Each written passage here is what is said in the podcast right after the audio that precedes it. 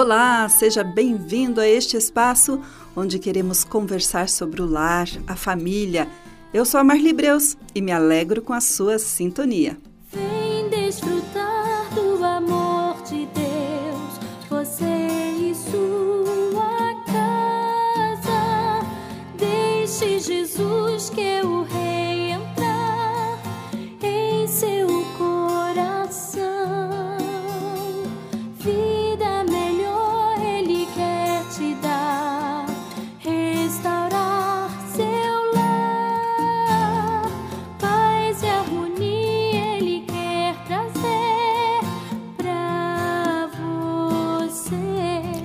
Mais uma vez estamos juntos neste espaço dedicado ao lar e à família. E não importa o número de pessoas que há em sua família, se é só você e seu cônjuge, se é só você e seu filho, ou se é só você.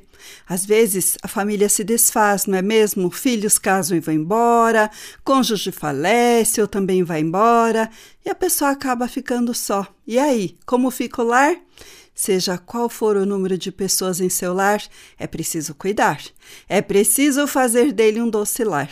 Hoje queremos falar de um sentimento, uma decisão importante a ser tomada na vida quando se passa por uma tribulação. Vamos falar de esperança? Esperança é o sentimento que precisa continuamente estar conosco, principalmente nos momentos mais desesperadores de nossa vida. É por causa da esperança existente em nós que conseguiremos vencer qualquer desastre. Uma árvore tem esperança. Mesmo que a cortem, ela volta a brotar e seus ramos continuam a crescer. Embora suas raízes envelheçam na terra e seu tronco esteja amortecido no solo, ao cheiro da água ela solta brotos e produz folhagem como planta nova. Jó 14, de 7 a 9. No Brasil, um número considerável da população tem sofrido com as catástrofes naturais. Estes são acontecimentos de origem natural que surgem de forma imprevisível, levando a dor e o desespero às pessoas afetadas. Na região sul, aqui principalmente Santa Catarina, muitas e muitas enchentes afetaram a vida de moradores no ano de 2023 e início de 2024. Uma tristeza. Basta assistirmos aos noticiários para vermos que desgraças acontecem em todo o tempo à nossa volta.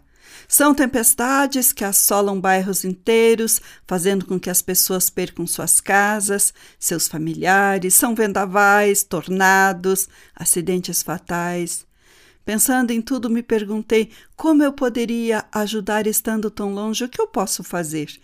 Nesse momento, pensei que as catástrofes podem até tirar suas casas, suas pessoas amadas, mas o que elas jamais devem tirar, por mais dolorosa que seja a situação em que essas pessoas se encontram, é a sua esperança. Pois é exatamente ela que vai fazer vençam e superem qualquer obstáculo que é imposto de modo tão cruel em suas vidas. Sei, claro, muitos dos que estão sofrendo com esses desastres no momento não terão como ouvir isso que eu estou falando. No entanto, sei também que amigos e parentes dessas vítimas podem transmitir o recado para essas pessoas e até levar essas palavras para a sua própria vida. Como exemplo de pessoas reais, aprendi que nunca, em hipótese alguma, devemos perder nossa esperança proveniente de pensamentos positivos e motivação pessoal. Somente ela nos faz olhar para o futuro e caminhar em direção ao dia de sol. Pois depois de muitas tempestades vem o dia de sol. Então nunca deixe que a semente da esperança pare de germinar em seu coração. E por que você não deve permitir que isso aconteça? Por que não devemos perder a esperança e o desejo de lutar depois de perder a casa nas catástrofes naturais? Primeiro, a esperança é a crença emocional e essencial em nossa vida. Ela pode ser considerada como a árvore dos versículos bíblicos que citei no início.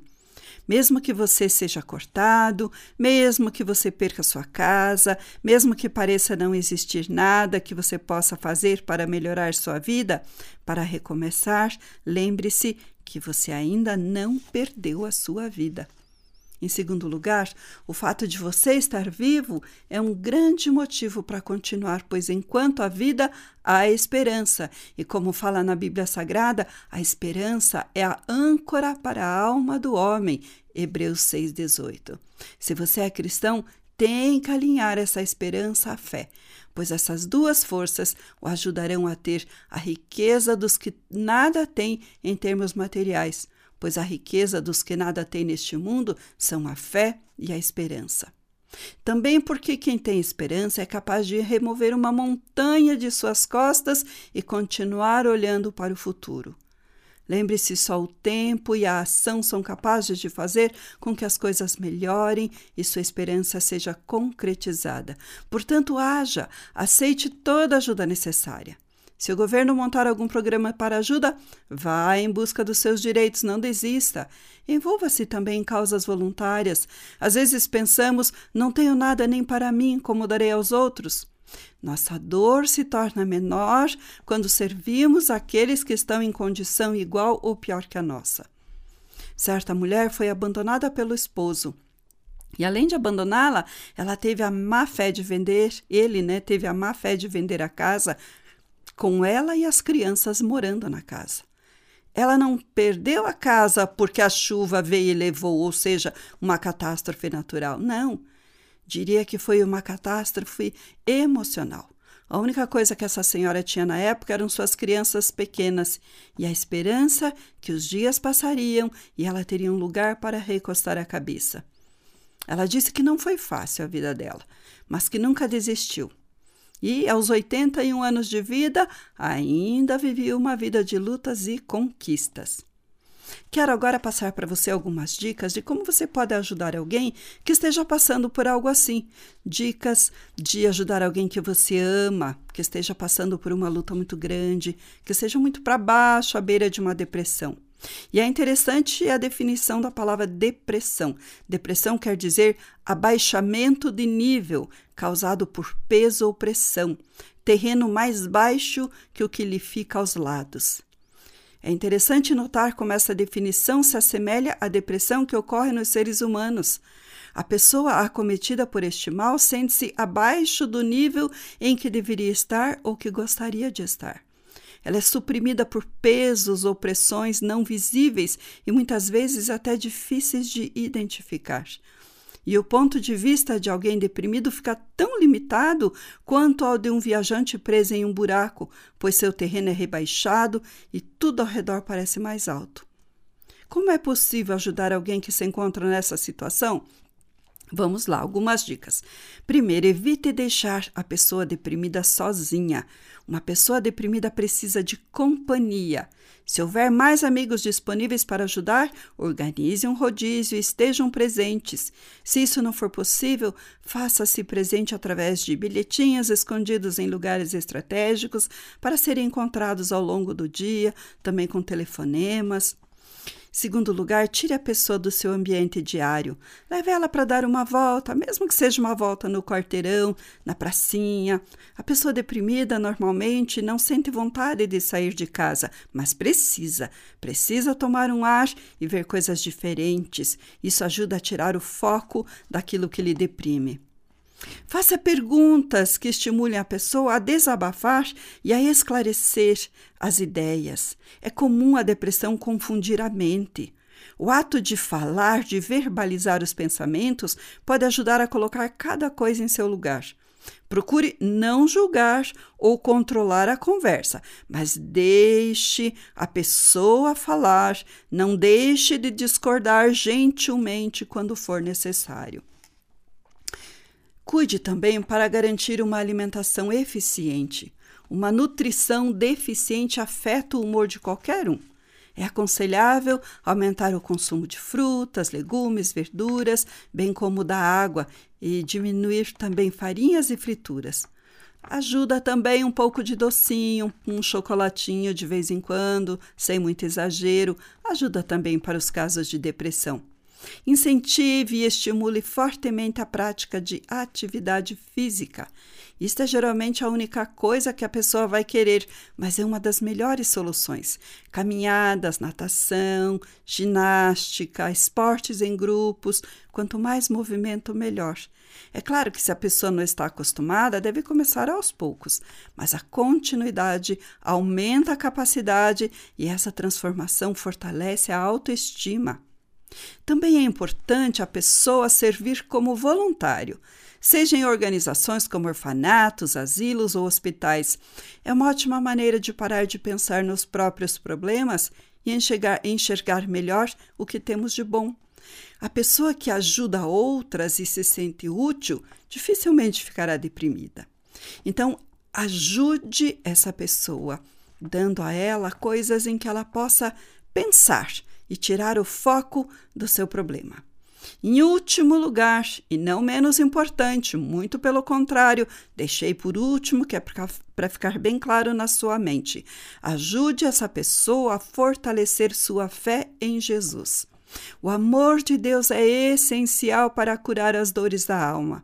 Apegar-se a Deus, orar, meditar na palavra, participar de uma igreja saudável com irmãos de fé que estarão orando e apoiando essa pessoa, com certeza, ela vai se sentir mais amada, fortalecida e sustentada nessa fase difícil. Querido ouvinte, é preciso reconhecer que todos temos momentos em que nos sentimos para baixo, mas tristeza não é o mesmo que depressão. Se todas as dicas que eu te dei não funcionarem e a situação persistir por um período prolongado, pode ser necessário um tratamento com um profissional psiquiátrico. Algumas pessoas precisam de medicação para ajudar a controlar o que sentem.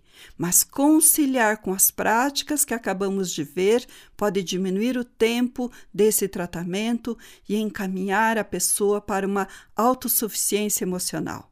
Lembre-se, tem pessoas que têm mais facilidade para lidar com os problemas, têm uma melhor autoestima, com isso consegue ver uma luzinha no fim do túnel e se agarra a ela para continuar andando, indo em frente, buscando a saída.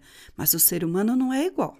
Tem pessoas que não conseguem achar forças, não veem a luz no fim do túnel, não veem saída e desistem de continuar. A essas precisamos estar atentas, ajudar, apoiar, mostrar que há esperança. Então, aquelas pessoas que estão ao seu redor, familiares, amigos, irmãos na fé, esses são importantes que você esteja atento, cuidando, né? Fazendo a sua parte como um bom cristão. É isso que eu tinha para você hoje. Grande abraço da Marli, até o nosso próximo encontro.